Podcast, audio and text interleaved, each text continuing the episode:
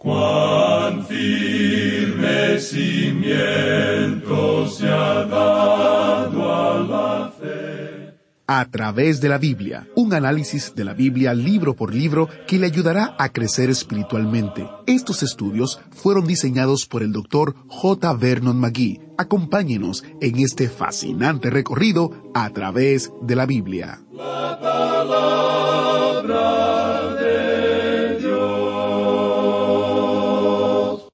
Amados hermanos míos, no erréis. Toda buena dádiva y todo don perfecto desciende de lo alto, del Padre de las Luces, en el cual no hay mudanza ni sombra de variación. Él, de su voluntad, nos hizo nacer por la palabra de verdad para que seamos primicias de sus criaturas. Así leemos en Santiago 1, versos 16 al 18. Bienvenidos a través de la Biblia, el programa donde conocemos a Dios en su palabra. Soy su anfitrión, Heiel Ortiz. La porción que acabamos de leer será parte de nuestro estudio bíblico de hoy. El autobús bíblico está recorriendo la carta de Santiago como parte de nuestro estudio completo de la Biblia durante estos cinco años.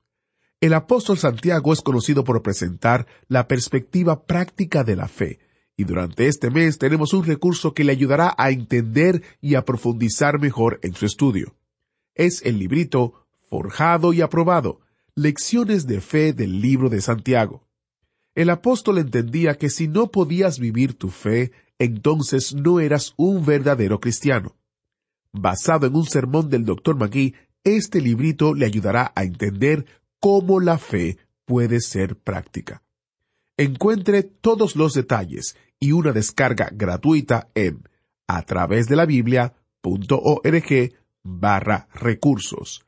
A través de la Biblia.org barra recursos y descargue Forjado y aprobado. Lecciones de fe del libro de Santiago. Iniciemos nuestro tiempo en oración. Padre Celestial, tu palabra nos invita a vivir vidas que te glorifiquen. Ayúdanos a entender y a comprender cómo podemos hacerlo mientras estudiamos tu palabra. Que podamos desarrollar una fe bíblica y saludable que muestre a otros tu amor y tu misericordia para gloria de tu nombre. Te lo pedimos en el nombre de Jesús. Amén. Ahora, con nosotros nuestro maestro Samuel Montoya, guiándonos y dirigiéndonos en el estudio bíblico de hoy. Continuamos hoy, amigo oyente, nuestro estudio en el capítulo uno de la epístola de Santiago. Y en la sección en que nos encontramos en el presente, pudiéramos llamarla la verificación de la fe. Él ha tratado en los primeros doce versículos con la forma en que Dios prueba la fe mediante las pruebas y la tentación. Pero no es la clase de tentación que nosotros pensamos como una tentación a pecar. La sección en la cual nos encontramos ahora, en los versículos trece al veintiuno, la llamamos la tentación a pecar no viene de Dios. La fuente de nuestra tentación a pecar no viene de parte de Dios. Y lo interesante de notar en esto es que tampoco viene de Satanás. Él no culpa a Satanás por esto. Santiago lo presentó de una manera muy clara en el versículo catorce de este capítulo uno, donde dice, sino que cada uno es tentado cuando de su propia concupiscencia es atraído y seducido. Luego dice en el versículo quince, entonces la concupiscencia, después que ha concebido, da a luz el pecado, y el pecado, siendo consumado, da a luz la muerte. Estábamos en esta sección cuando terminamos nuestro estudio en el programa anterior. Dijimos que el pecado se encuentra en la carne. La tentación se encuentra enfrente, delante de uno. Santiago utiliza una palabra muy interesante aquí y la vuelve a utilizar otra vez. Entonces la concupiscencia, después que ha concebido, da a luz. La concepción es la unión, la unión de dos. Es el deseo de esta vieja naturaleza nuestra de unirse a la tentación externa que está allí, y el Señor Jesucristo habló muy claramente en cuanto a esto. Él dijo que si uno está enojado con su hermano, eso lo llevará a cometer asesinato. Allí es donde comienza el asesinato premeditado. Él dice en el Evangelio según San Mateo capítulo cinco versículo veintiocho, Pero yo os digo que cualquiera que mira a una mujer para codiciarla, ya adulteró con ella en su corazón. Y tiene que estar allí unido con la tentación. Siempre ha surgido la pregunta, ¿Es pecado la tentación? Y la respuesta, como decíamos en nuestro programa anterior, es no. Martín Lutero dijo, uno no puede evitar que las aves vuelen sobre la cabeza de uno, pero sí es posible evitar que ellas construyan un nido en su cabello. El pecado, por tanto, es la consumación del acto de manera interna y externa. Todos nosotros tenemos una naturaleza pecaminosa. No vale la pena tratar de engañarnos a nosotros mismos en cuanto a esto. Todos nosotros hemos sido tentados a hacer el mal, y como vimos en nuestro programa anterior, cada uno de nosotros tiene una debilidad en la carne. Una persona puede ser una persona glotona, otro puede ser una persona que gusta de los chismes, y ambas cosas son de la carne. Esto viene de adentro de la persona. El Señor Jesucristo es el único que podía decir, viene el príncipe de este mundo, y él nada tiene en mí. Es muy interesante notar esto en la forma en que es presentado aquí. Leemos en este versículo quince, Entonces la concupiscencia, después que ha concebido, da a luz. Ahora no puede haber un nacimiento muerto, tiene que dar a luz algo. Cuando este pensamiento pecaminoso que está en el corazón se une a la tentación, y luego existe un nacimiento, un nacimiento de este acto, no puede ser un nacimiento muerto. ¿Qué es lo que hace entonces? Dice aquí, da a luz el pecado. Nosotros tratamos de racionalizar esto hoy. Tratamos de racionalizar el mal genio. Racionalizamos hoy la chismografía y hacemos lo mismo con muchos pecados. Nosotros hoy hasta analizamos la inmoralidad del presente. Pero cuando esto haya sido consumado, dice aquí, dará a luz la muerte. Ahora aquí tenemos una palabra muy interesante, muerte. Y hay tres clases de muerte. Existe la muerte física, y siempre tiene un resultado, de eso podemos estar seguros. Y también tenemos la muerte espiritual, y esa es la condición en realidad del hombre perdido, muerto en delitos y pecados. Esa es la condición en la cual nos encontramos todos nosotros. Y luego tenemos la muerte eterna. El pecado tiene su obra, y eso en primer lugar indica separación. Y para un creyente que ha nacido de nuevo, cuando ese pecado nace, es decir, cuando llega a ser un hecho, el resultado de eso es que rompe la comunión con Dios. Si decimos que tenemos comunión con Dios y andamos en tinieblas, dice Juan, mentimos. Nosotros no estamos diciendo la verdad no podemos tener comunión con Él y permitir que el pecado ocurra continuamente en nuestra vida. La tentación viene y nosotros podemos estar bajo una gran culpabilidad, digamos, aun en cuanto a la tentación, pero ese es algo que nosotros no podemos evitar. El gran pecado, suponemos nosotros hoy, es por cierto este asunto del adulterio, del sexo. Recibimos muchas cartas en cuanto a esto, y es algo que cada persona ha tenido que enfrentar. No es algo nuevo, Pensamos que hoy se da mucho énfasis a esto. La moda del presente ha llevado a cometer esto, y el cometer adulterio es algo que ocurre en el presente mucho más que en el pasado. Por cierto que esto fue lo que hizo caer a las grandes naciones del pasado junto con el problema del alcohol. En realidad, el vino, las mujeres y el canto fueron lo que hicieron caer las grandes naciones del mundo. Roma cayó de adentro mismo. Pero debemos presentar muy claramente que la tentación en sí misma no es pecado. No sabemos si usted habrá leído alguna vez la biografía de Juan Wesley. En sus años jóvenes, como usted podrá saber si ha leído esta biografía, este hombre fue a América como misionero. Luego que él había llegado a ese lugar, él clamó, Yo fui a América a convertir a los indios, ¿y quién va a convertir a Juan Wesley? Él tenía un sistema legalista y nunca abandonó mucho de eso, y esa es la razón por la cual la iglesia que salió de allí se llamó metodista. Ellos tenían cierto método y enfatizaban la santidad. Pero Juan Wesley, cuando fue a América, se encontró viviendo en un campamento para blancos, donde el gobernador de allí había sido nombrado por el rey. Ahora este gobernador era un hombre noble y un hombre anciano, ya que se había casado con una muchacha muy joven. Ella era muy hermosa y por supuesto los nobles y los ricos siempre han sido capaces de casarse con las mujeres hermosas y jóvenes. Esa es la razón por la cual ellos son llamados la gente hermosa, y ella era una muchacha muy hermosa. Pues bien, Juan Wesley vivía en ese lugar, y cuando llegó a América era joven y soltero, un hombre dinámico, viril, y creemos que probablemente haya sido uno de los grandes predicadores que el mundo haya conocido. Ahora, ¿qué piensa usted que sucedió allí? Y aquí tenemos a un hombre joven en este campamento aislado, junto con personas blancas de su raza, que tenía que ir ante el gobernador muchas veces. Tenía que hacer esto porque él salía a visitar a los indios. ¿Y quién está en la casa del gobernador? ¿Quién sino la joven esposa del gobernador? Pues bien, podemos decir esto, amigo oyente. Esta muchacha no se había casado con ese hombre anciano por amor, de eso estamos seguros. Y aquí tenemos a este joven predicador. ¿Y qué piensa usted que ocurrió allí? Bueno, ellos se enamoran el uno del otro. En realidad, este hombre Juan Wesley estaba tan enamorado de ella que hasta se encontraban secretamente, pero nunca hicieron nada fuera de lugar. Sin embargo, él le sugirió una vez a ella que huyeran de ese lugar y que se fueran a vivir entre los indios. Pero ella no quiso aceptar, ella no quería saber nada de eso, y le dijo que él tendría que regresar a Inglaterra. Le dijo, yo creo que Dios tiene una gran obra preparada para ti. Nunca daría resultado si tú, como misionero, como un joven ministro, huyes conmigo y nos vamos a vivir entre los indios. Ellos estaban en realidad enamorados, pero no había forma de hallar una solución a este problema. De modo que ella le urgió a él a que regresara a su país, y él regresó. El que escribió su biografía dice que mientras la nave que lo llevaría de regreso a Inglaterra esperaba que soplara el viento para poder salir, esta muchacha fue a despedirse de Juan Wesley, y en realidad esa fue la primera oportunidad en que él la tomó en sus brazos. Esa fue una tentación. El biógrafo dice que Juan Wesley sufrió a bordo de la nave y que luego volvió a bajar otra vez para decirle adiós a ella. Y en ese momento decía que ya no iba a regresar a Inglaterra, sino que se quedaría allí. Pero cada vez que él bajaba del barco, ella le decía que él tenía que regresar porque no había forma de solucionar el problema que tenían. De modo que, al fin, él regresó.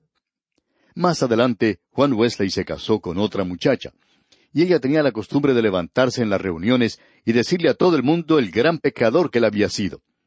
No creemos que ella haya contado todos los detalles, pero aparentemente sabía algo de sus antecedentes. Y Juan Wesley siempre escuchaba eso sin decirle nada. Él esperaba que ella se cansara de hablar y luego comenzaba a predicar. Y usted ya se puede imaginar, amigo oyente, lo que es tener una esposa así. Pero Juan Wesley regresó a Inglaterra y luego él fue salvo y no podemos entrar en detalles de la forma en que llegó a conocer a Cristo, solo queremos referir esto en cuanto a la tentación. Lo importante de esto es que allí existía una tentación, y esa es una de las tentaciones más grandes que pueden presentarse a un joven o a una señorita.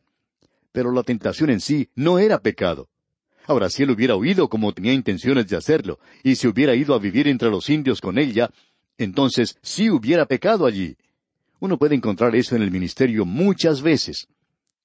En cierta ocasión un hombre fue a ver a su pastor y le dijo, Pastor, me he enamorado de una muchacha muy hermosa, y quiero que ella sea mía. Y el pastor le preguntó si él le había pedido la mano ya a esa muchacha. Bueno, dijo él, no exactamente.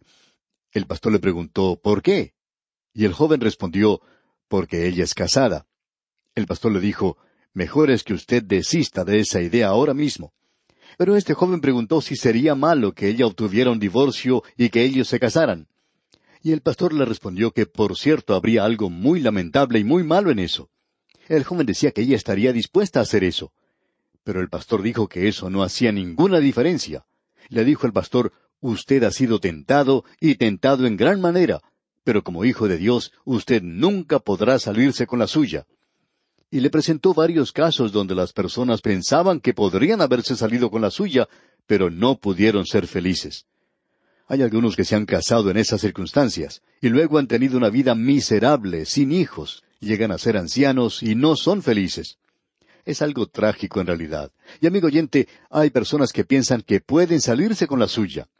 El caso es que cuando la concupiscencia, después que ha concebido, da a luz el pecado, y el pecado, siendo consumado, da a luz la muerte. Eso es lo único que puede traer al mundo, pecado. Y el pecado traerá la muerte. Eso trae la separación de la comunión con Dios si uno es un hijo de Dios. Y Dios le juzgará por eso, a no ser que nos juzguemos a nosotros mismos. Pero uno no se sale con la suya, amigo oyente. Ahora ese joven salió de la oficina del pastor después que el pastor trató de inculcar en él el temor de Dios. Este joven era un creyente maravilloso, pero él estaba siendo tentado mucho. Regresó mucho tiempo después y le dijo al pastor que había hecho su decisión junto con la muchacha. El pastor pensaba que había tomado una decisión mala. Pero este joven dijo que habían reconocido, junto con la muchacha, que en esta vida ellos no podían casarse, que nunca podrían unirse, que eso estaba muy claro y que no había duda en cuanto a eso. Ellos estaban pidiéndole a Dios que algún día, probablemente en el cielo, les permitiera estar juntos. Ahora no sabemos en cuanto a estas cosas, no podemos presentar una respuesta a algo así. Hemos pensado que en el cielo, si usted quiere estar con alguien, lo puede hacer, y si no quiere estar cerca de alguien, se puede apartar. Y si este joven quiere estar cerca de ella en el cielo, pues puede hacerlo perfectamente. En el cielo no hay matrimonio. Y si él quería pensar de esa manera, bien podía hacerlo. Ahora este joven dijo que había pedido a la compañía para la cual trabajaba, que era una compañía bastante grande, que lo transfiriera a otra ciudad. Y no mucho tiempo después, él salió de esa ciudad y se fue a otro lado. Bien, amigo oyente, eso es tentación. Hay mucho de eso hoy. Hay creyentes hoy que dicen, ah, fue Satanás quien me tentó. Amigo oyente, la tentación no nos puede conseguir hasta que se haya unido con la naturaleza pecaminosa nuestra. Ese deseo de la naturaleza pecaminosa y cuando se une, lo importante y lamentable es que producirá pecado. Y el pecado virtualmente produce la muerte. El pecado rompe esa comunión que hay con Dios y eso es una muerte segura, digamos de paso. Luego, Santiago continúa diciendo en el versículo 16 de este primer capítulo de su epístola, Amados hermanos míos, no erréis. Cuando él dice aquí, no erréis, la palabra que utiliza quiere decir divagar, desviarse, vagar de un lado para otro. Es como la oveja de la cual habló el Señor Jesucristo, esa oveja perdida la cual Él fue a buscar, esa oveja a quien amó tanto. Y Santiago nos está diciendo aquí, no se desvíen, no piensen que de alguna manera u otra pueden salirse con la suya. La persona que tiene el hábito de pecar continuamente definitivamente nunca tuvo una línea de comunicación con Dios. Él nunca ha nacido de nuevo. Si usted puede vivir en el pecado y disfrutarlo, amigo oyente, entonces usted no es un hijo de Dios. Es así de sencillo. Se cuenta la historia acerca de un calvinista y de un ardiente armenianista. Como usted sabe, el calvinista cree que una vez que uno es salvo, nunca llega a perderse, mientras que el armenianista cree que uno puede perder su salvación. El armenianista dijo, si yo creyera su doctrina y estuviera seguro de que me habría convertido, entonces me llenaría de pecado. A lo cual replicó el calvinista, ¿Cuánto pecado cree usted sería necesario para llenar a un creyente genuino para su propia satisfacción? Amigo oyente, esa es una respuesta tremenda. Si usted puede estar satisfecho con el pecado, entonces le decimos que es necesario que usted se examine a sí mismo para ver si realmente usted está en la fe o no. Alguien ha dicho, aquel que cae en el pecado es un hombre.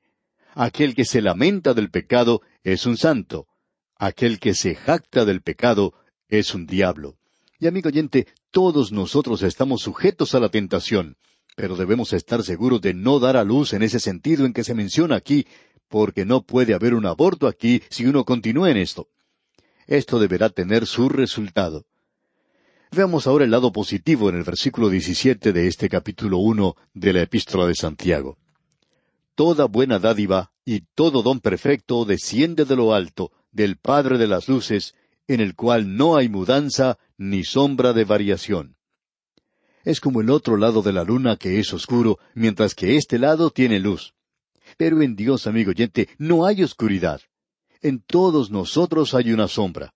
Usted y yo hacemos sombra. Se cuenta que cuando Alejandro Magno había conquistado el mundo y regresó a Grecia, él fue a visitar a su antiguo maestro Aristóteles y estaba tan ansioso para contarle a él lo que había ocurrido que entró a su casa.